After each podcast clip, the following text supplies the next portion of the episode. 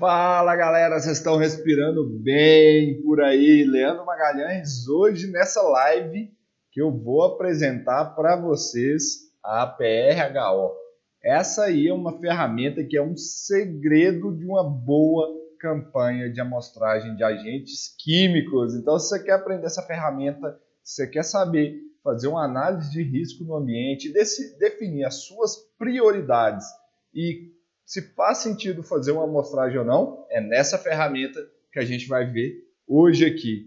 Boa noite para vocês, sejam bem-vindos a todos aqui. Só para a gente confirmar, o áudio tá ok, a imagem tá ok, comenta aqui no chat para mim, para eu saber. É muito importante eu saber se vocês estão aí no chat, se estão conseguindo ver tudo direitinho. O que, que acontece? O YouTube gosta dessa interação que vocês têm comigo. Então, é muito importante a gente bater um papo, vocês interagirem aí no, no chat, conhecerem uns aos outros e, e aí a gente ir conversando e trocando, batendo um papo aqui. Então, fico muito agradecido aí se você fizer o seu login, é, você fazendo o seu login no canal do YouTube, na sua conta do Google, o chat já vai ser habilitado automaticamente para a gente bater um papo e ir conversando por aqui. Então, essa aula hoje nós vamos falar de APRHO e eu tô vendo aqui, tem uma turma boa, tem a galera das antigas que estão comigo aqui desde 2019. Tem uns aqui, na verdade, que estão desde 2018. Para quem está chegando aqui agora, posta a hashtag novato. E quem aí é os velhacos já posta a hashtag velhaco aí, que já está comigo há muito tempo? Eu queria saber realmente quem são os novatos, quem está assistindo essa live ao vivo pela primeira vez. Posta aqui a hashtag novato. Por quê? Uh, porque para mim é interessante eu saber se está chegando mais gente, se está estão apresentando mais no, novas pessoas, eu estou conseguindo impactar novas pessoas aqui. Então, para mim, é super importante saber aí se tem os novatos e os velhacos. E quem são os novatos? É, vai só para eu explicar como que funciona. Então, todas as terças-feiras, às 19 horas, eu venho aqui, faço um conteúdo ao vivo para vocês com uma, com uma aula de uma hora mais ou menos, em que eu vou apresentar um tema muito importante para vocês já aplicarem no dia seguinte, já irem aí é, aplicando no seu dia a dia. Então é algo prático, algo objetivo, uma horinha aí de conteúdo. Então estou aqui com vocês todas as terças-feiras e às 19 horas. E tem uma coisa, essas lives estão fazendo muito sucesso, assim, a gente fica muito grato por elas. E vai ter novidade. Em março, nós vamos entrar com um novo formato de live. É isso mesmo, galera. Então, aqui na Analytics e no HO Fácil, não tem dessa de que em time que se está ganhando não se mexe. Não, a gente mexe sim. Então, vai ter novidade aí em março. É, a gente está com uma equipe mais robusta, mais estruturada. Igual estou vendo o Erickson falando aqui que ele já virou aluno do método Galfácio, então a gente abriu até quatro vagas aí para quem estava. Teve um pessoal que não pagou os boletos, né?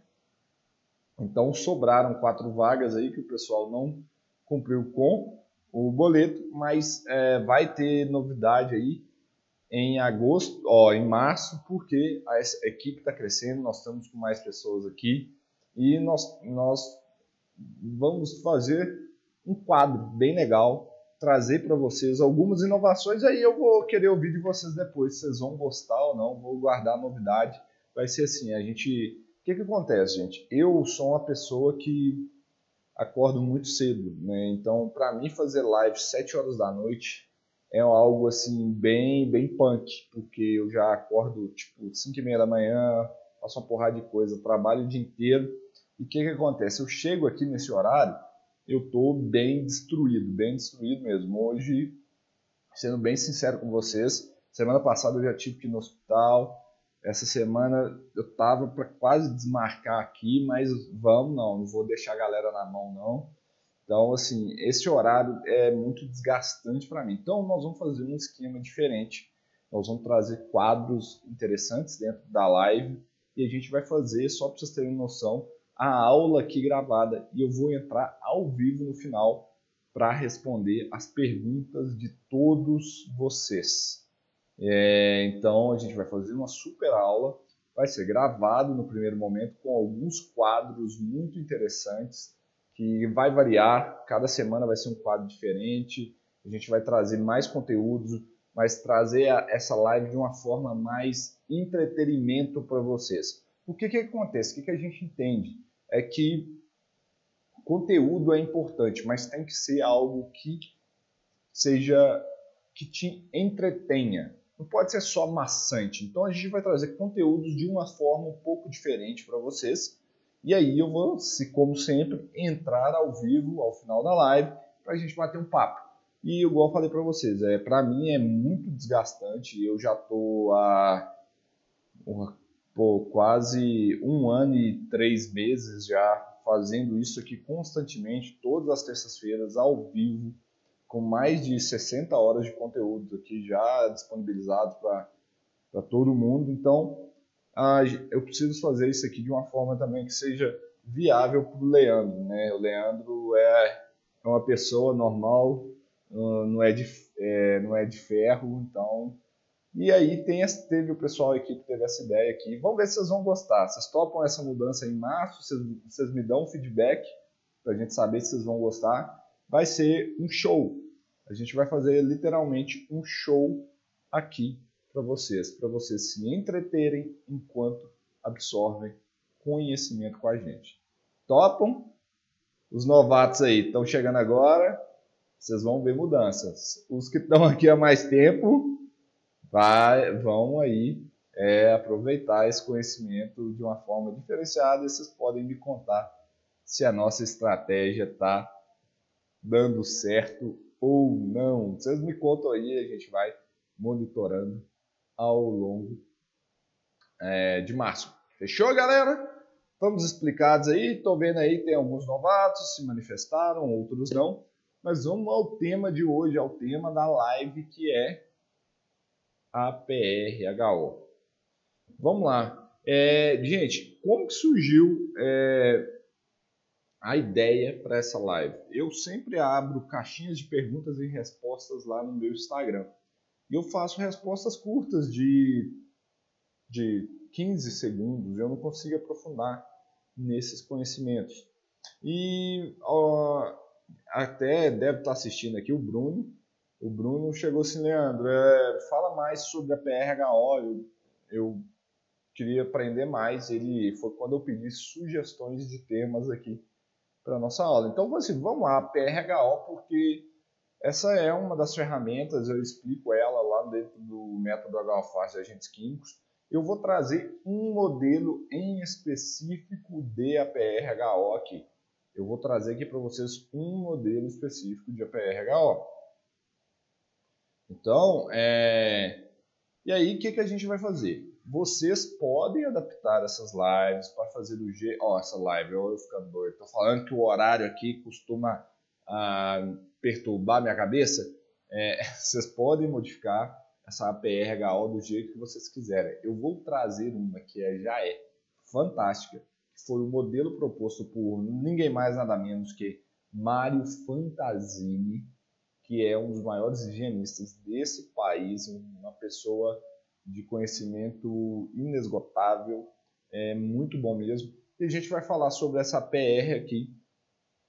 Uh, para a gente, para eu mostrar para vocês. Então eu vou trazer o modelo dele, eu vou ver com a equipe aqui se a gente consegue disponibilizar o, o artigo que ele escreveu, essa APR, é, para vocês baixarem. Eu vou ver com a equipe aqui se a gente consegue colocar esse, esse documento que eu vou mostrar para vocês aqui no link para download. Quem estiver assistindo depois, é, nós vamos fazer o possível sim para você a receber esse documento. Mas vamos lá. O que, que é uma APR-HO? Uma APR-HO é análise preliminar de riscos para higiene ocupacional. E isso, gente, está lá na nossa NR9, que em breve deve mudar aí, mas por enquanto também está lá na nossa NR9. Então, a gente tem, em tese, é, classificar as exposições segundo um critério, uma categorização dos riscos. Então, a gente tem que identificar as possíveis trajetórias. Então, vamos lá, o que a NR9 fala e como que a gente pode aplicar aí a, a PRHO? Primeira coisa, para a gente reconhecer um risco, a gente tem que saber aonde estão as fontes geradoras. Então, a primeira coisa é, a gente tem que saber aonde estão as fontes é, geradoras. Depois que eu souber onde estão as fontes geradoras, eu tenho que pensar em um risco. Quais que são as possíveis trajetórias e os meios de propagação desse, desse risco no ambiente de trabalho? Aí a gente tem que identificar as funções e a quantidade de trabalhadores que estão expostos naquele grupo e categorizar as atividades e o tipo de, de exposição. Então a gente tem que criar uma categoria de atividades e um tipo de exposição. E aí a gente tem que relacionar os danos possíveis à saúde, etc. E na NR9 também fala que a avaliação qualitativa ela tem que ser utilizada para subsidiar as, as medidas de controle ou e comprovar a existência ou não inexistências das, uh, dos riscos no reconhecimento. Então, isso tudo está na nossa NR9. Então, como que eu posso aplicar isso no dia a dia? Né? E como que eu posso fazer é, essas avaliações qualitativas para tomar uma decisão sobre as exposições. Então, a PRHO é uma dessas ferramentas que a gente pode utilizar para fazer o reconhecimento dos riscos e também avaliar a necessidade ou não das medidas de controle no ambiente de trabalho. Então, a PRHO, igual a gente sabe, vocês mais do que eu, a maioria aqui já tem formação na área de segurança do trabalho, que eu, Leandro, fui aprender só na área de higiene ocupacional, no curso de Química, a gente não aprende sobre análise preliminar de riscos. Então, a, a PRHO é uma metodologia sistemática para ajudar a gente na etapa da estratégia de amostragem que a gente chama de caracterização básica. Ou seja, a gente vai caracterizar as exposições dos trabalhadores e classificar elas conforme categorias de risco. Então, ela é um documento, igual eu já falei, para entrar dentro do PPRA. Ele é um documento muito importante dentro do PPRA. Então, a PRHO, ela ajuda a gente a fazer a tomada de decisão, estabelecer prioridades, periodicidades de avaliação e definir prioridades de avaliação, por exemplo, ou de riscos, entendeu? Então essa PR aí, HO, ajuda muito. E ela, de certa forma, é parecida com a APR que vocês veem na área de segurança do trabalho, com algumas modificações para a higiene ocupacional. Então vocês podem realmente utilizar ela aí demais. É uma ferramenta sensacional. E ela pode ser usada tanto nas etapas de antecipação ou reconhecimento de risco, gente. É, eu, vocês estão cansados de saber, eu viro e mexe, eu falo aqui que a maioria das vezes a gente foca no ponto errado das amostragens, ó, na, na área de HO. É, os profissionais focam muito na hora de fazer avaliação. E a avaliação não é aonde se gera valor. Não é aonde que gera valor para o trabalhador. Na verdade, isso é gasto, é custo. Não adianta você botar, tentar falar para um empregador que ah, você tem que fazer medições que isso aí vai te trazer resultado lá na frente, que não sei o que. Isso não vai entrar na cabeça deles, porque eles estão vendo dinheiro sair pelo ralo. Então a gente tem que aplicar ferramentas que às vezes vão nos ajudar a esse empresário a diminuir custos que ele tem e melhorar a produtividade. Então, a PRHO ela pode ser usada, por exemplo, na etapa de antecipação de risco, ou seja, né, a fase de projetos é super importante. É, quem participa de projetos aí é fundamental fazer uma PRHO. Será que esses contaminantes que estão entrando aí no ambiente de trabalho não são muito tóxicos ou podem gerar exposições que são críticas e não fica mais barato e é mais inteligente eu agir de forma a antecipar esse risco ou trocar a formulação, trocar o produto, já entrar com a medida de controle, um EPC, por exemplo, ali naquela primeira etapa, a PRHO vai te ajudar nessa tomada de decisão. Então, se a gente for mudar processo, será que se aumentar a temperatura aqui de tal forma eu não posso mudar os resíduos que eu vou ter? Então, é, tem muita coisa aí que realmente vai ajudar vocês na prática. Na fase de reconhecimento de riscos é primordial. É primordial, por quê? Quem viu a live aqui a de inventar de produtos químicos, aquele lá é um dos primeiros passos que você tem que dar. Então você tem lá a parte de reconhecer quais riscos químicos que estão no ambiente. Depois que você reconheceu e você viu que existe um determinado risco, a etapa agora que você tem que se questionar é: será que este risco, ó, será que este agente químico representa um risco para esses trabalhadores? E se representa, qual a magnitude e qual a probabilidade de ocorrência de um dano nesse público que está ali nesse, né, nessa amostra de trabalhadores, nesse grupo homogêneo de exposição.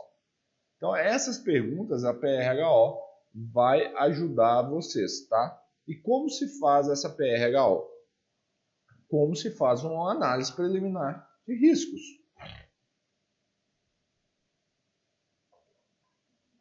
Antes de eu falar aqui como se faz, eu queria saber quem daqui já utilizou uma a PRHO, ou quem está ouvindo falar dessa coisa pela primeira vez. Quem está ouvindo isso aqui pela primeira vez, fala aí para mim. E quem já conheceu, comenta aqui no chat para mim.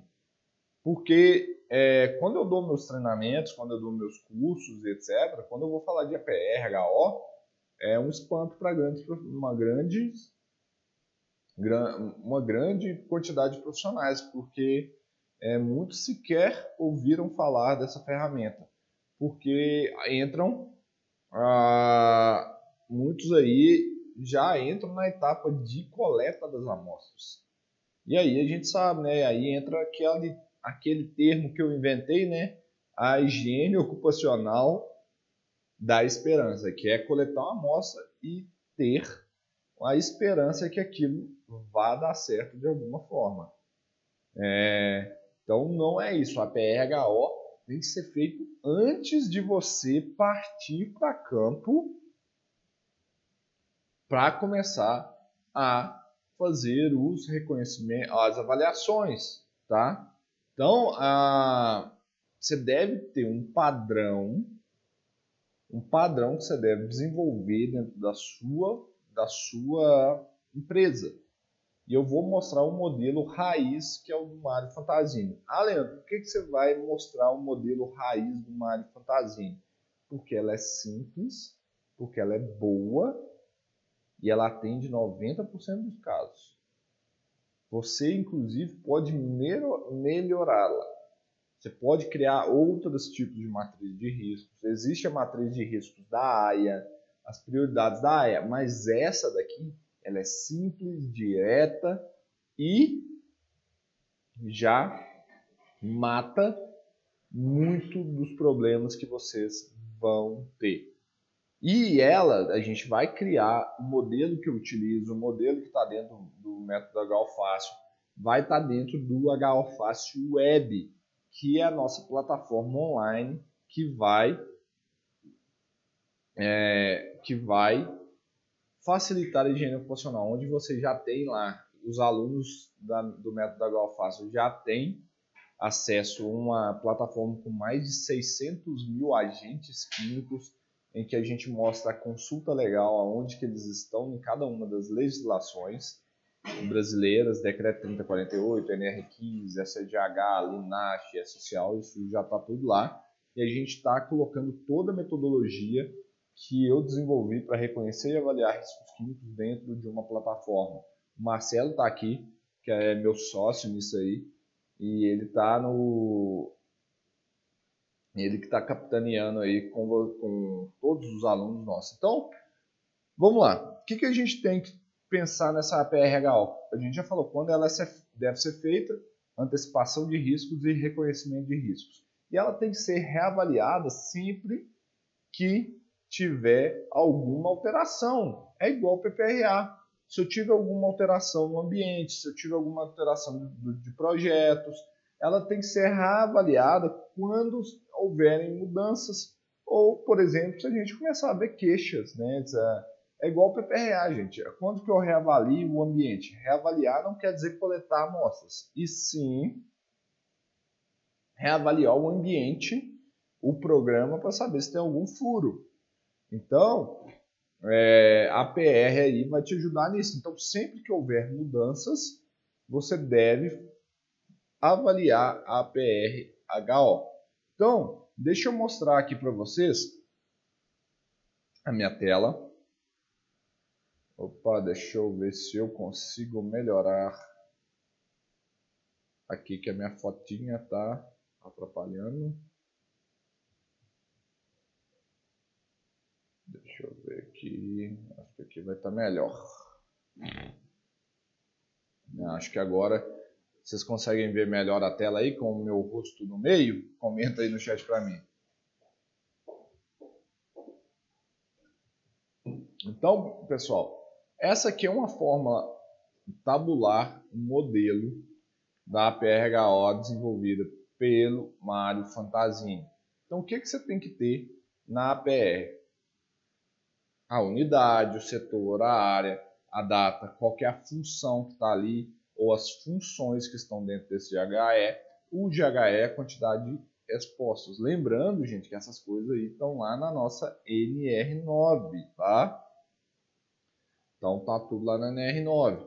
E aí o que, que a gente vem? Então a gente tem uma etapa aqui que eu vou descrever o risco ambiental, a causa, a fonte, a trajetória, quais são os efeitos.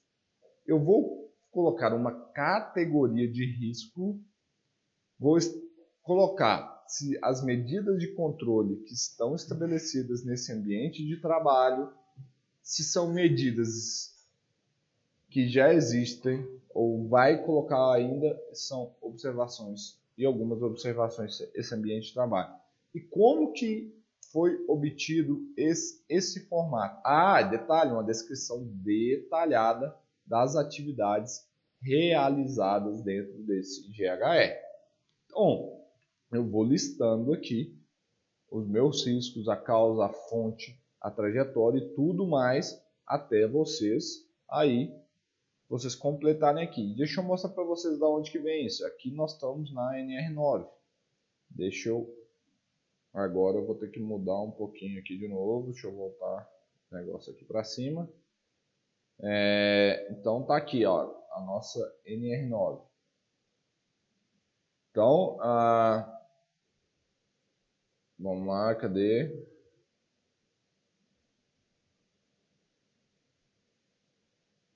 Ah, olha, aqui o que eu quero chamar a atenção para vocês, o item 93.3.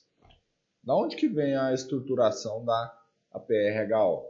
Vem daqui, ó, o reconhecimento dos riscos ambientais deverá conter os seguintes itens quando aplicáveis: a sua identificação, a determinação e a localização das possíveis fontes geradoras, identificação das possíveis trajetórias e dos meios de propagação dos agentes no ambiente de trabalho, identificação das funções e determinação do número de expostos, a caracterização das atividades e do tipo de exposição, a obtenção de dados de existentes na empresa indica, indicativos do possível comprometimento da saúde decorrente do trabalho, os possíveis danos à saúde relacionados aos riscos identificados disponíveis na literatura técnica, a descrição das medidas de controle já existentes.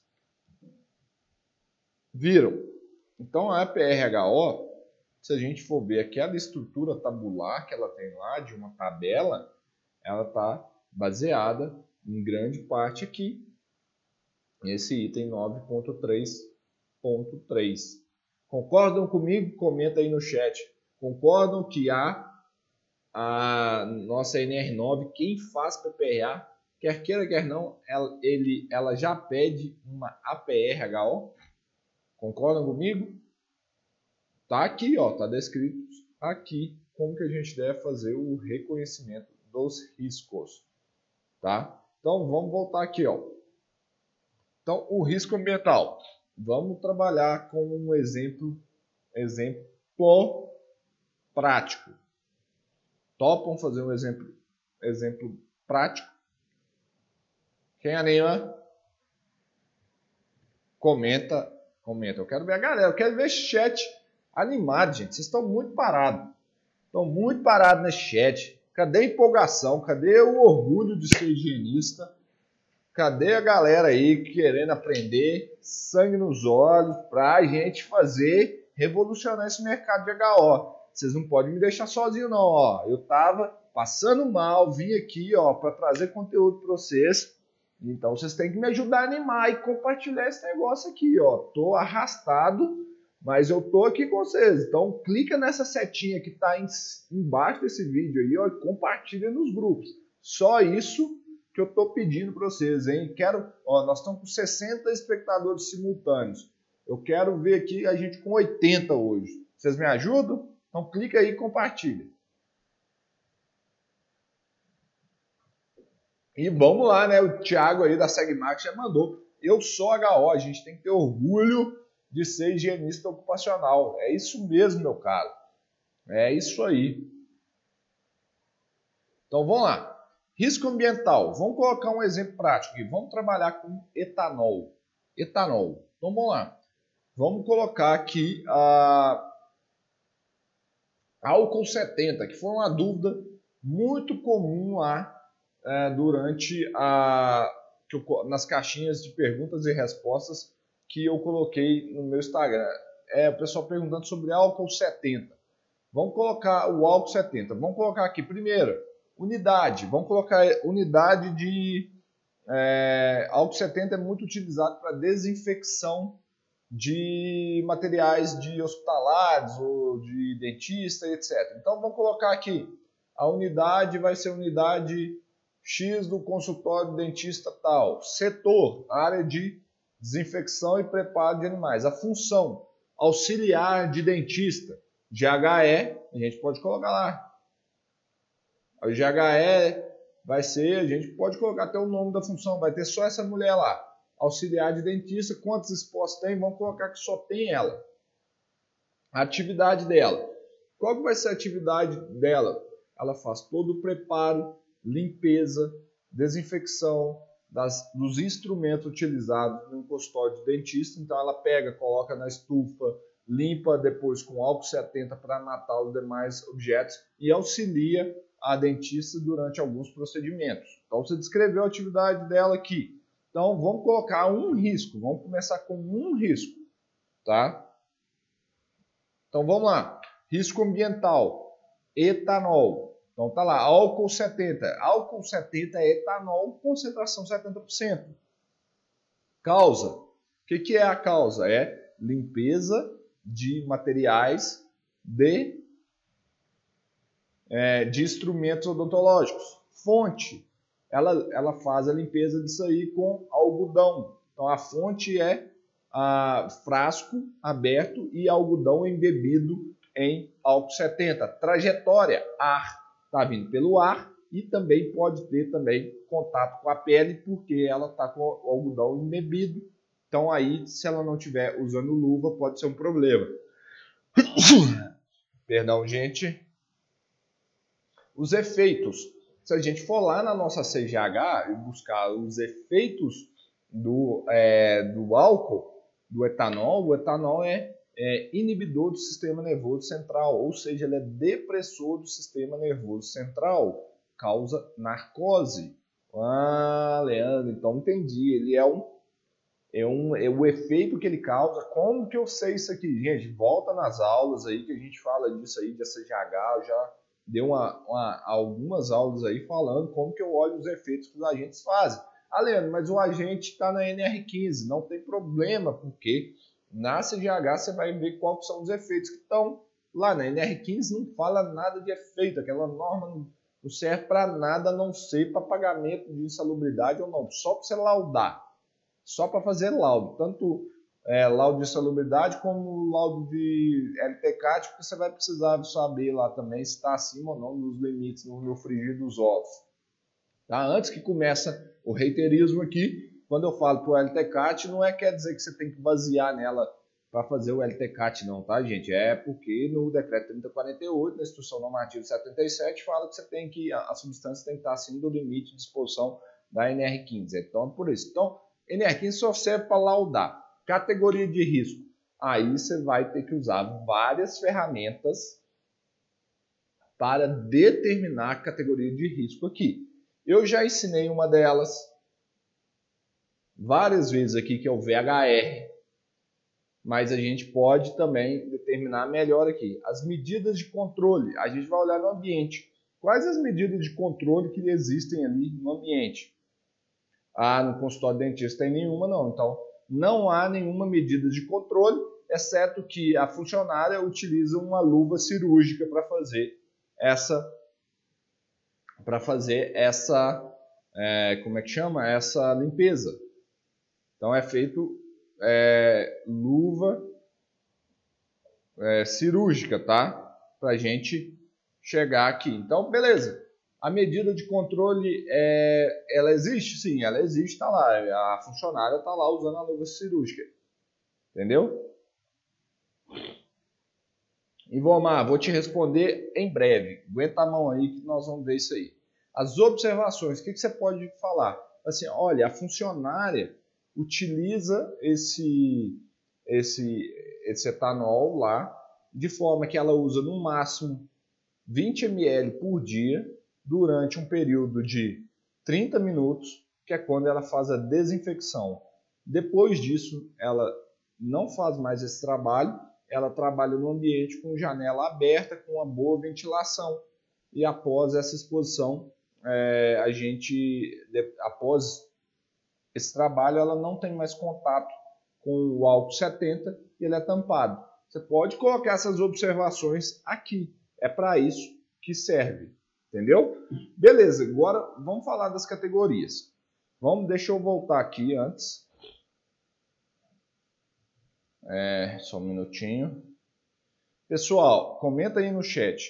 Ficou claro como que eu desenhei e expliquei para vocês como que é cada uma dessas etapas aqui da análise preliminar?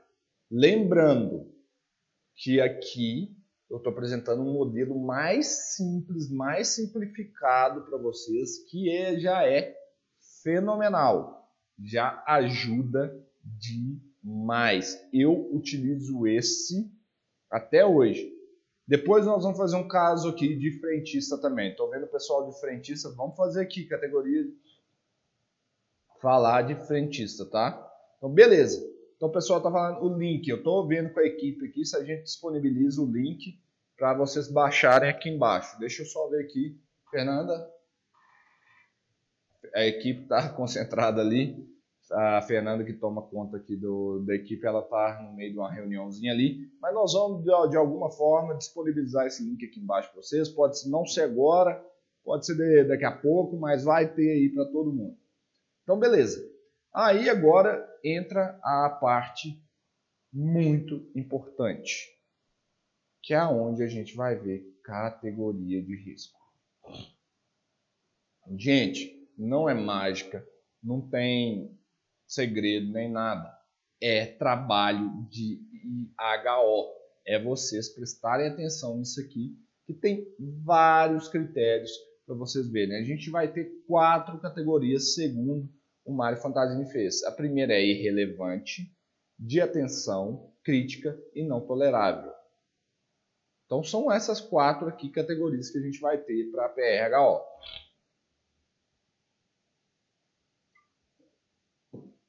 Então vamos lá. O que é uma situação irrelevante? Categoria 1.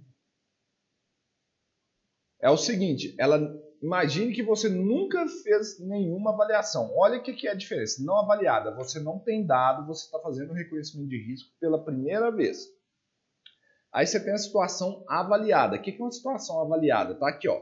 Refere-se a avaliações eventualmente disponíveis por ocasião da elaboração da APR. Uma vez iniciado o estudo do GHE, os processos de avaliação quantitativa e dos controles de riscos alterarão a categoria. Essa tabela tem como objetivo único de estabelecer prioridades iniciais de estudos de GHS reconhecidos. Então, se você nunca teve medições, você começa com não avaliado, mas vai chegar um momento que você vai avaliar e você vai atualizar a sua APRHO. A PRHO é um, é um documento vivo, atualizável. Ela não morre, ela está dentro do seu programa de prevenção de riscos ambientais.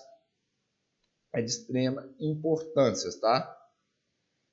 Então, olha aqui o que, que vocês vão ver. Gente, existem outras categorias, você pode criar matriz de riscos N, N, N diferentes, mais complexas, mas eu acho às vezes perda de tempo.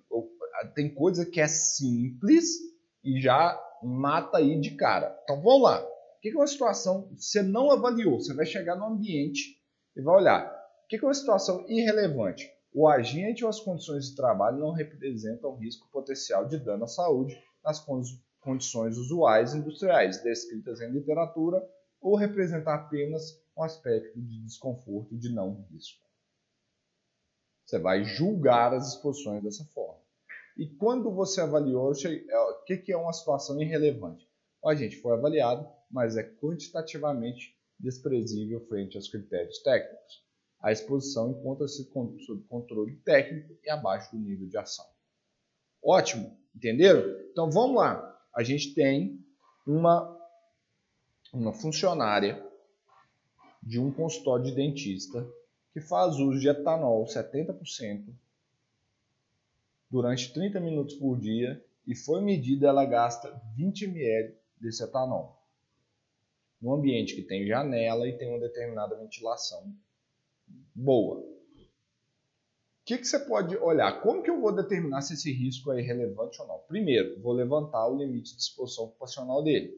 Se a gente for, vamos falar da NR15 então. NR15 NR15 tem um limite para etanol de 780 ppm, média ponderada no tempo para 8 horas. 780 ppm. Olha o tamanho desse limite. É muito alto para uma jornada de 8 horas. Essa exposição a 20 ml de etanol durante 30 minutos, você julga que ela vai ser irrelevante? No meu julgamento, na minha experiência, sim. Vai ser irrelevante. Porque é muito pequeno. Inclusive, se a gente usar a, a CGH. A CGH tem um limite de 1000 ppm STEL para 15 minutos. Mesmo assim, 1000 ppm pela quantidade ali é irrelevante essa exposição. Então, eu já vou colocar lá na minha tabelinha categoria 1. Então, se eu tiver que fazer alguma avaliação de etanol, ela vai ser das últimas na minha prioridade. Então, vamos ver o que é uma categoria de riscos de atenção. O agente representa um risco moderado à saúde nas condições usuais industriais descritas na literatura, não causando efeitos agudos. Ou seja, não tem limite STEL nem teto o agente não possui limite de exposição do tipo teto, aí inclui-se aqui o STEL, e valor limite de exposição do tipo moderada, é, média ponderada no tempo é consideravelmente alto, centenas de ppm. Ou dezenas de miligrama por metro cúbico. A gente pode considerar ainda. Não há queixas médicas sistematizadas aparentemente relacionadas ao agente. Então, vamos lá. A gente tava, quando a gente falou de atenção, tá vendo que o etanol não pode entrar? Cara, 780 é ppm é muito, é muito alto. Olha aqui, que que é uma, se eu medir, se eu quantifiquei, o que, que é uma situação de atenção? Exposição se encontra sob controle técnico e acima do nível de ação, porém abaixo do limite de tolerância do tipo médio ponderado no tempo. Pronto. Medir, está em cima do nível de ação, mas está abaixo do limite. Eu tenho que ter uma atenção com ele. Vamos ver aqui o que, que é crítico a gente pode causar efeitos agudos. Eu, eu Leandro, consideraria que também crítica o agente pode ser carcinogênico, tá? Eu colocaria aqui também a, o agente pode causar efeitos agudos e ser carcinogênico. Então, ela é uma exposição crítica para mim, eu tenho que ficar bem atento. O agente possui limite de exposição do tipo valor teto ou possui limite de exposição do tipo média ponderada muito baixo, alguns ppm. Eu colocaria aqui também abaixo de é, 1 mg por metro cúbico para os aerodispersóides. As práticas operacionais e as condições industriais indicam aparentes controle de exposição. Gente, isso aqui vocês evidenciam na prática, chegando no ambiente de trabalho. Há possibilidade de deficiência de oxigênio, a proteção cutânea específica no manuseio das substâncias com notação pele, ou seja, aquela, aquela substância pode entrar no organismo via pele mas o que, que acontece? Eu não tenho proteção, então é crítico. Há queixas sistematizadas em indicadores biológicos de exposições cedidos. É crítico também. E aí a gente coloca a disposição. Aí quando você mediu, o que, que é? A exposição não se, não se encontra sob controle técnico. Está acima do limite de exposição média ponderada no tempo. Então você já tem que atuar. E não tolerável envolve exposição a carcinogênicos, mutagênicos ou teratogênicos suspeitos ou comprovados humanos. Aqui eu acho que já é demais, eu colocaria como crítico, tá? Eu não colocaria como não tolerável, não, tá? É a única alteração que eu faria. As situações de aparente risco grave eminente por agentes ambientais, há riscos aparente, aparente de deficiência de oxigênio. O agente possui efeitos agudos, baixo de exposição em PVS, concentração imediatamente perigosa para a vida e saúde. As queixas são específicas frequentes com indicadores eh, de exposição excedidos. A exposição cutânea severa com substâncias com notação pele, ou aqui a exposição não se encontra sob controle técnico, está acima do valor teto. Então, turma, é o seguinte, isso daí vai definir as suas prioridades. Imagine só quando você tem, então, uma PRHO de vários ambientes de trabalho, de vários GHS e de vários agentes. Por onde que você consegue começa a medir? Eu queria saber de vocês aí. Aonde que eu começo a fazer as minhas medições? Por qual categoria de risco? Essa é muito importante. Eu queria saber de vocês, por onde que começa?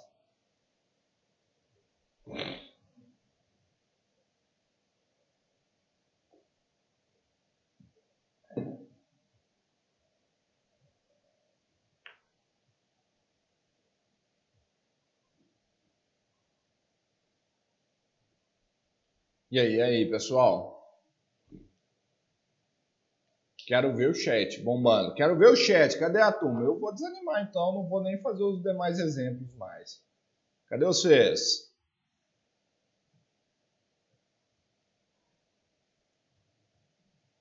Pois é. Marcelo falou da mais crítica. Vamos ver quem mais. Pessoal, vou responder então. Se eu tenho uma exposição que é crítica, quer dizer o quê? Que esse trabalhador já tem uma exposição acima do limite de exposição ocupacional. Lembra que crítico é acima do limite de exposição ocupacional. Se você já tem uma exposição que é crítica, ou você julgou que ela é crítica, você não tem que medir ela mais. Esse é o grande erro da HO. É medir situações onde elas já são críticas, elas já são, elas estão acima dos limites de tolerância. Não é isso que a gente tem que focar. A gente tem que fazer medições na região de incerteza. Então, a gente começaria na categoria 2, na categoria de atenção. Porque se você já está acima do limite de exposição ocupacional, você não tem que medir mais nada. Você já tem que corrigir o problema. Você já não pode deixar os trabalhadores expostos a valores acima do limite de exposição ocupacional. Nosso papel é controlar, gerenciar as exposições ocupacionais causadas por riscos químicos, físicos e biológicos. Nós, higienistas ocupacionais. Então, é outra coisa que eu quero ajudar vocês aí. Parem de fazer medição aonde que vocês já sabem que o trabalhador está exposto acima do limite de tolerância. Parem com isso. Isso não tem valor. Essa é a principal função que eu queria trazer essa PRHO aqui para vocês. Se você identificou uma situação que é crítica, em que já a exposição já está acima do limite de tolerância, para e corrige o problema. Se você já sabe que está acima do limite de tolerância, para que, que você vai coletar a amostra? Só para falar que está acima do limite de tolerância? Lembrando que eu estou falando para fins de HO aqui, tá? Você pode coletar para dimensionar tamanho de. Ó, dimensionar equipamentos de proteção. Mas para saber se está acima ou está abaixo é uma coisa que não faz o menor sentido do mundo, gente. E o que eu vejo de dinheiro jogado fora com isso? O que eu vejo de gente rasgando dinheiro por causa disso? O que eu vejo às vezes de PPRA, análise, as, as APRHO que tem, tá lá, já tem até aqui na parte já tem a avaliação, a situação avaliada e ano após ano essas avaliações estão acima do limite de exposição ocupacional. E o cara vai lá e mede de novo. E vira o ano, né? Porque tem essa aí daí que tem que fazer todo ano. Vira o ano, não foi feito nada. Até para laudar. Ele vai lá e mede de novo. E depois mede de novo. Eu não preciso ficar repetindo aqui e mede de novo, e mede de novo, não, não é tudo.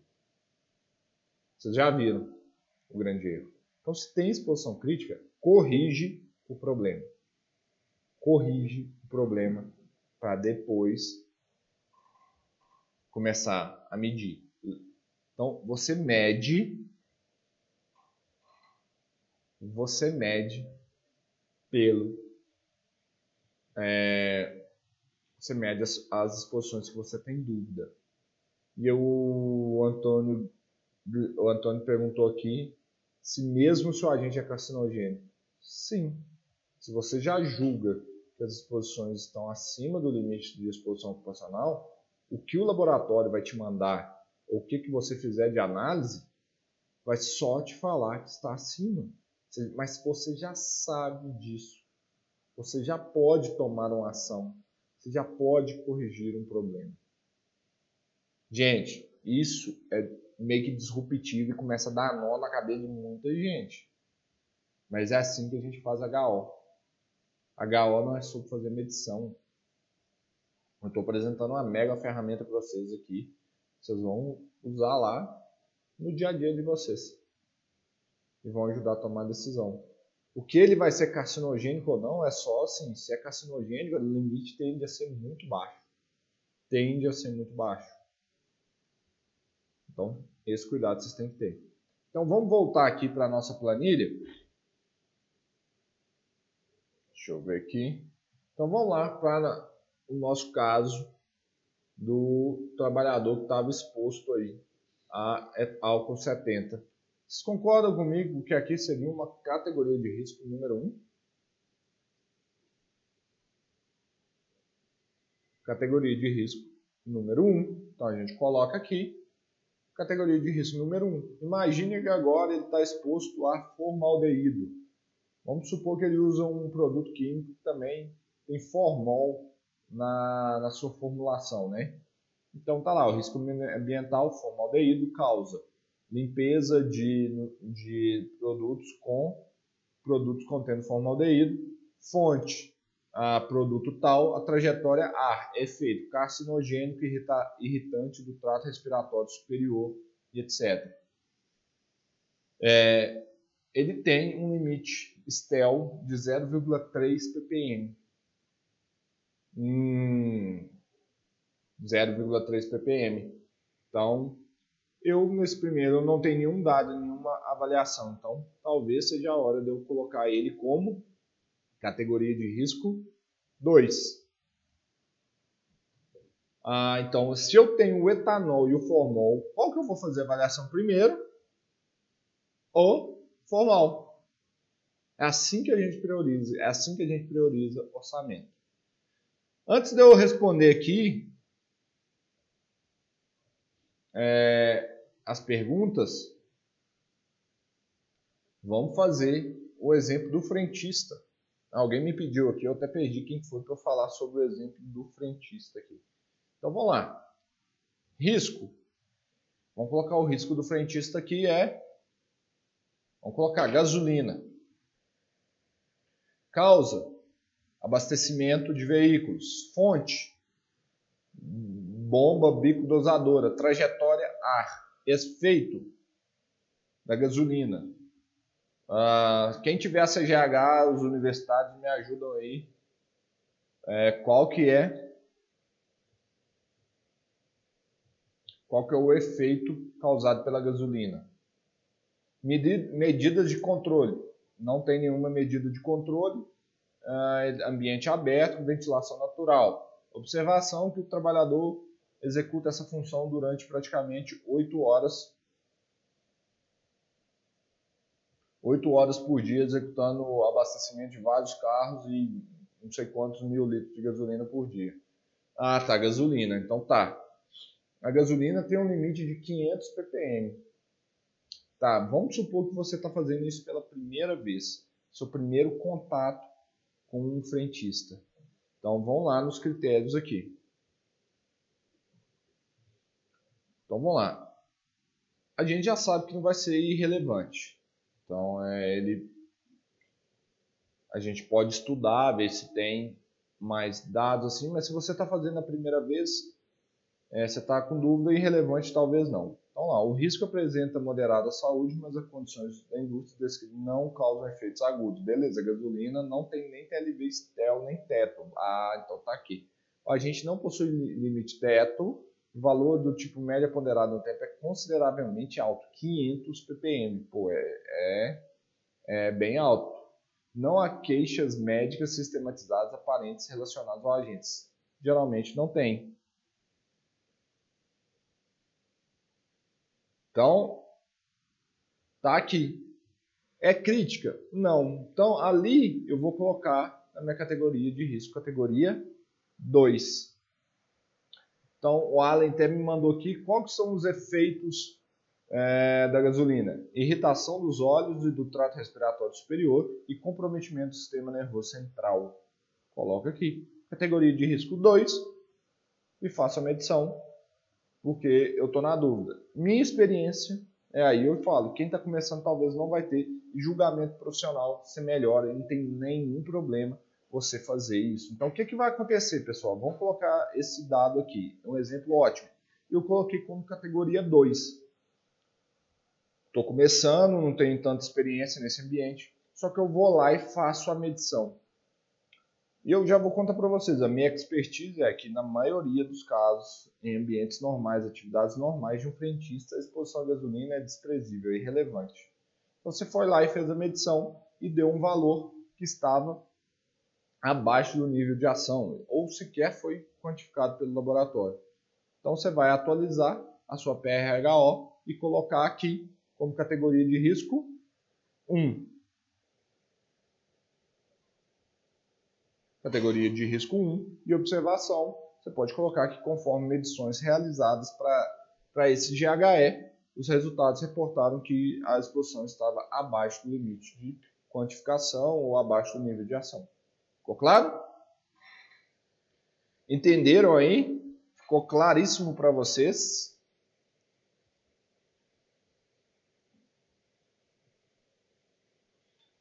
Vocês entenderam bem aí o que, que eu falei? Vamos comentando aí. Lembrando que eu sei que esse tema que eu falei sobre você avaliar as exposições, que as, a, você avaliar exposições críticas não faz sentido, gente. É lógico que é para termos de HO, tá? Não, igual eu falei, não é você dimensionar, comprovar a eficácia de sistemas de exaustão. Se você está querendo conhecer as exposições, você não tem dados, aí, bicho, aí você tem que, as críticas você já tem que já matar o problema. Não é chegar aí fazer medição de coisas que não faz sentido. Então eu queria ver com vocês aí. Vocês gostaram desse conteúdo? Porque é o seguinte, a gente bateu 65 pessoas aqui e tem só 37 marcados como gostei. Se vocês gostaram realmente, clica no joinha aqui, ajuda o amigo. Clica aí, ó. Gostei, eu quero ver esse negócio aumentando. Dá o joinha para mim. Me ajudem compartilhando esse conhecimento é, para vocês. Então me ajudem nisso aí. E lembrando que todas as terças-feiras eu estou aqui para dar uma super aula para vocês. Lembrando que em março nós vamos mudar um pouquinho o formato do conteúdo. Vou ajudar vocês aí de uma forma diferente, com um entretenimento um pouquinho maior. Vai ser um caso. Nós vamos testar aí para ver se esse negócio vai dar certo. Então, assim, eu conto com vocês me darem esse feedback. Vai ser algo inovador, ninguém nunca fez aqui, mas vai ser legal. No mais, eu vou abrir aqui agora para as perguntas. Eu quero ver aqui, podem mandar as perguntas que eu vou responder algumas aqui, vou selecionar algumas perguntas, manda aí para mim. Ah, gente, o joinha não é no chat não, tá?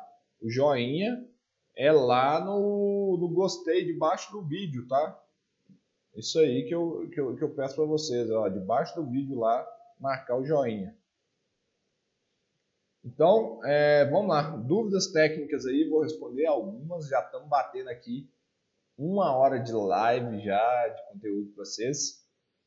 Então, estou aguardando aí. Manda a bucha que eu vou é, responder as perguntas aqui da turma.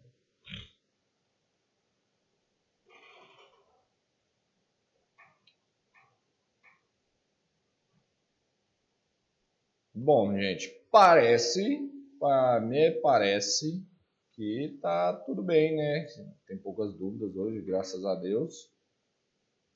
E eu vou pedir a permissão então para vocês que hoje eu tô meio derrubado aqui, mas segue o baile, tá tudo certo. Então é só a gente ir aí preparando e eu quero convidar todos vocês é, para o seguinte, quem está chegando pela primeira vez, quem não se inscreveu nesse canal ainda, se você está gostando desse conteúdo, eu sei que você já deu o joinha, aqui ó, ops, aqui, aqui ó, aqui nesse canto aqui ó, tem um símbolo da Analytics. Se esse símbolo da Analytics não está aí, você vai fazer o seguinte, você vai clicar em inscrever nesse canal, toque o sininho, faça sua inscrição nesse canal que você vai receber todos os conteúdos que a gente produz.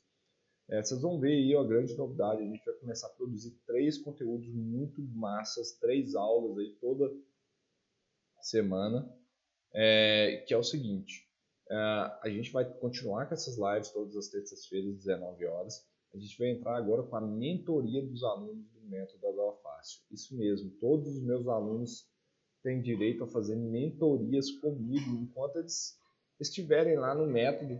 Então, é, entrem, é, quem é aluno que está aqui, marque sua mentoria. Nós vamos gravar e disponibilizar aí para a turma. Então, a mentoria vai ser eu olhando para cada um desses projetos de vocês, com o meu olhar e dar o meu é, know-how. Então, a gente vai disponibilizar isso aí para vocês também, para quem está chegando agora. E sempre tem o nosso podcast em que eu, a equipe, né, o Rodrigo, a Gabi e o Douglas, batemos um papo aí sobre temas importantes para ajudar a ilustrar vocês. A vantagem do podcast é que você consegue ver em qualquer lugar, ouvir, consumir esse conteúdo em qualquer lugar facilmente. Basta você ir lá no Spotify, no Deezer, o Google Podcasts, Apple Podcasts, e você assinar lá, seguir o nosso HO Fácil Cash.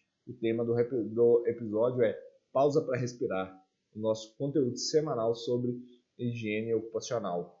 É, então vocês podem ouvir a gente a qualquer momento. Então curtem lá, sigam o nosso canal. É, e o podcast vai ao ar todo sábado aqui no YouTube nessas plataformas também. Além de que tem vídeos curtos todos os dias aqui para ajudar vocês. Então é importante vocês se, se, inscreverem. Vai me dar um gás. Eu vejo que aumentando a quantidade de seguidores aqui, isso me dá um gás, me ajuda a sempre trazer esses conteúdos para vocês. No mais, gente, eu vou encerrar aqui por hoje que eu preciso, que eu estou arrastando aqui, hoje eu estou mal mesmo, mas espero que mesmo mal eu tenha produzido um conteúdo top aqui para vocês. Espero que realmente tenha agregado. Eu fiz o meu melhor, porque nem sempre é, a gente está motivado, mas eu sempre estou disciplinado. Isso aí está comigo. Então, disciplina manda. Igual o limite é rei, para mim, disciplina é rei. Então, tá aqui, tô, tô junto com vocês. Obrigadão a todos. Grande abraço. Nós vamos ficando aqui. Abração e até essa semana aí, sabadão, nós vamos estar tá aí. Vai lá no meu Instagram, tá, gente? O Instagram tá na descrição aqui. Eu sempre coloco lá é, coloco lá a caixinha de perguntas, estou respondendo lá. E vocês podem mandar coisa lá e me ajuda a trazer muito, é, muito conteúdo, tá? Conto com vocês lá na nossa caixinha de perguntas e respostas no Instagram também. Grande abraço, nós vamos ficando por aqui. Abração, pessoal!